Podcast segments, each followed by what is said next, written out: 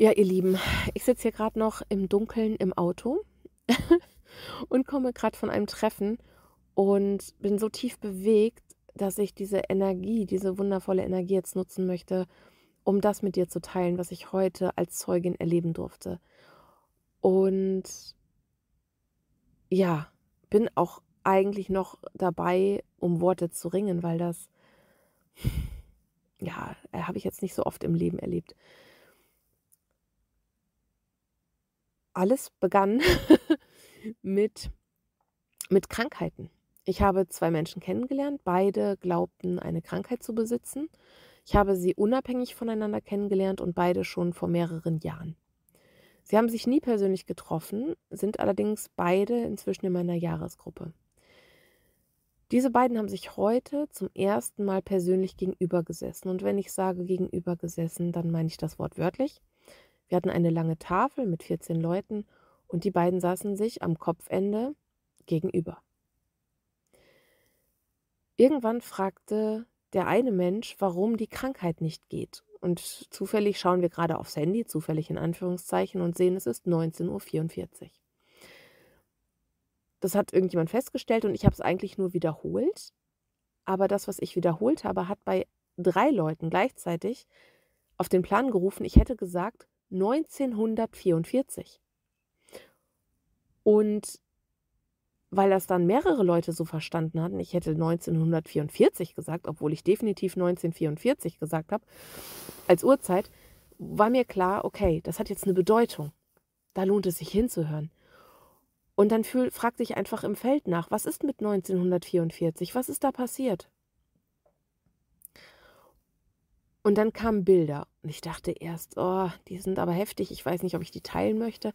Habe ich dann aber doch getan und ich sah, wie einer jungen Mutter das Kind entrissen wurde, das kleine Baby, das wirklich noch ganz, ganz klein war. Und dieser Schmerz und die Schuld, die dann diese junge Mutter heimgesucht haben, die wurden wie in der Brust abgespeichert.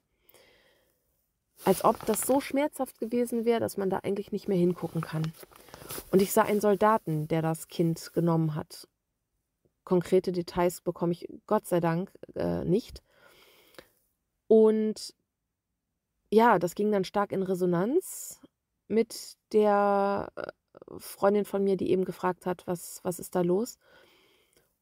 Und auf einmal sagte ich, und dann hat Jesus sich heilend noch eingeschaltet und hat die Geschichte anders weitergehen lassen, hat da Heilung reingebracht, hat uns Bilder gegeben, die sehr, sehr heilend waren. Und dann auf einmal spürte ich, nee, warte mal, der Soldat ist hier.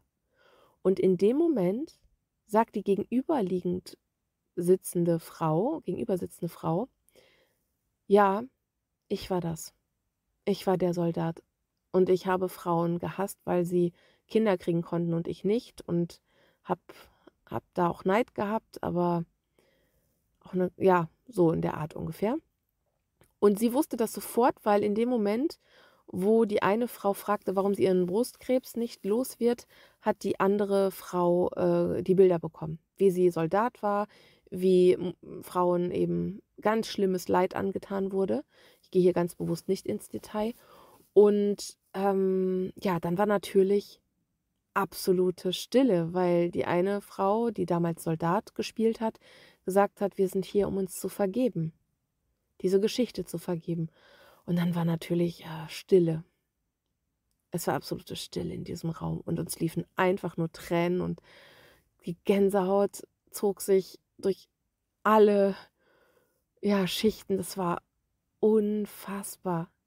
Da kenne ich diese beiden Menschen so lange und sie sitzen sich zum ersten Mal live und in Farbe gegenüber und können endlich ihre Geschichte erlösen, unter der sie so lange gelitten haben dass der Körper dachte, er sei krank oder der Geist dachte, er verdient die Krankheit. Der Selbstangriff kann jetzt endlich aufhören. Und in dem Moment stürmt es hier gerade draußen. Der Wind sagt, ja, richtig, es hört jetzt auf.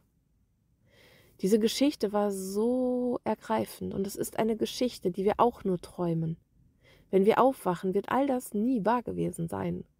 Keine Grausamkeit wird jemals stattgefunden haben. Wenn wir aufgewacht sind, werden wir das realisieren. Und uns beigesessen hat ein Mensch, äh, ein Mensch, der eigentlich da war, um jemanden nur zu begleiten als Pflegekraft. Und dieser Mensch war so wichtig für diese Zusammenkunft. Da war so viel Reinheit in diesem Herzen zu spüren. Und dieser Mensch hat das Schönste gesagt, was jemals, glaube ich, nein, das will ich jetzt nicht so sagen, aber er hat etwas Wunderschönes zu mir gesagt. Es war ein junger Mann und er hat gesagt, ich kenne ein paar Videos von dir und ich hatte ein falsches Bild von dir. Ich dachte, du bist vielleicht so eine von denen, die einen auf Prophetin machen oder sich irgendwie darstellen wollen. Und jetzt habe ich gemerkt, dass du einfach nur in Gott bist. Boah, was Schöneres habe ich, glaube ich, selten gehört. Und ich habe ihm versucht, oder ich habe ihm dann gesagt, ja, und genau das versuche ich den Menschen beizubringen, dass wir alle in Gott sind und dass wir uns nur erinnern müssen. Und mehr ist es nicht. Aber die Menschen hören immer wieder das Gleiche. Sie hören immer wieder, dass ich sage, ich sei in Gott und sie nicht. Und es ist egal, wie oft ich es wiederhole. Es wird immer wieder, aufgrund des eigenen Unglaubens, aufgrund des eigenen Selbsthasses, wird es immer wieder durch diesen Filter des Egos gehört. Ja, und ich habe mich dann echt gefragt, was kann ich tun? Was kann ich tun, damit die Videos, die ich aussende, vollkommen anders ankommen? Und mir wurde klar, gar nichts. Gar nichts. Die Menschen müssen erst bereit sein, müssen erst Ohren haben, um zu hören.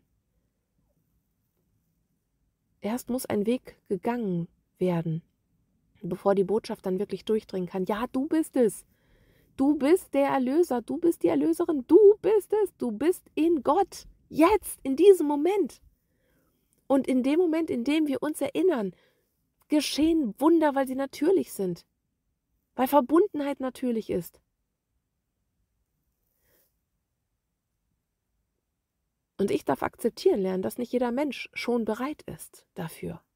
Dass es Menschen gibt, die im Moment lieber im Angriff sind, lieber in die Räume anderer reinstolpern und sich um ihren Platz bemühen oder Angst haben, ihren Platz hergeben zu müssen, die also kämpfen, die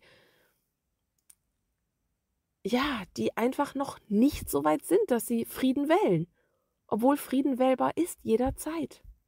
Und das zu akzeptieren in meiner Familie, im, im Umfeld, in jeglicher Form, das ist gerade meine Aufgabe. Nicht jeder hat bereits Ohren, um zu hören. Und das ist in Ordnung so, weil wir können nicht alle gleichzeitig erwachen. Das geht scheibchenweise, Schicht für Schicht und jeder hat seine Berechtigung. Jeder ist genau da, wo er gerade steht, genau richtig. Goldrichtig. Jo, so viel dazu. Das war mal ein Abend. Und für mich ist er deshalb so besonders, weil die Aussöhnung zwischen Mann und Frau ich sage das jetzt ganz plakativ extra falsch, Mann und Frau. Ich meine natürlich die weibliche und die männliche Energie, dass diese Aussöhnung der Dualität, die durch uns geschieht, dass sie voranschreitet. Da hatten wir doch heute dieses Bild des Soldaten und der jungen Mutter. Beide vereint durch ihre Verwundbarkeit. Der eine stellt seinen Körper zur Verfügung für einen Krieg, den er privat vielleicht nie geführt hätte. Und die andere ist so verwundbar durch, durch das Kind. Der wundeste Punkt der Frau. Da haben wir einmal eine Aussöhnung gehabt und dann sagt dieser junge Mann zu mir, ich hatte ein falsches Bild von mir und ich dachte, du spielst dich jetzt als Prophetin auf. Auch da wieder die Angst vor der weiblichen Kraft. Die Angst davor, dass das vielleicht auch nicht konform ist mit anderen Glaubensvorstellungen, die da vorherrschen.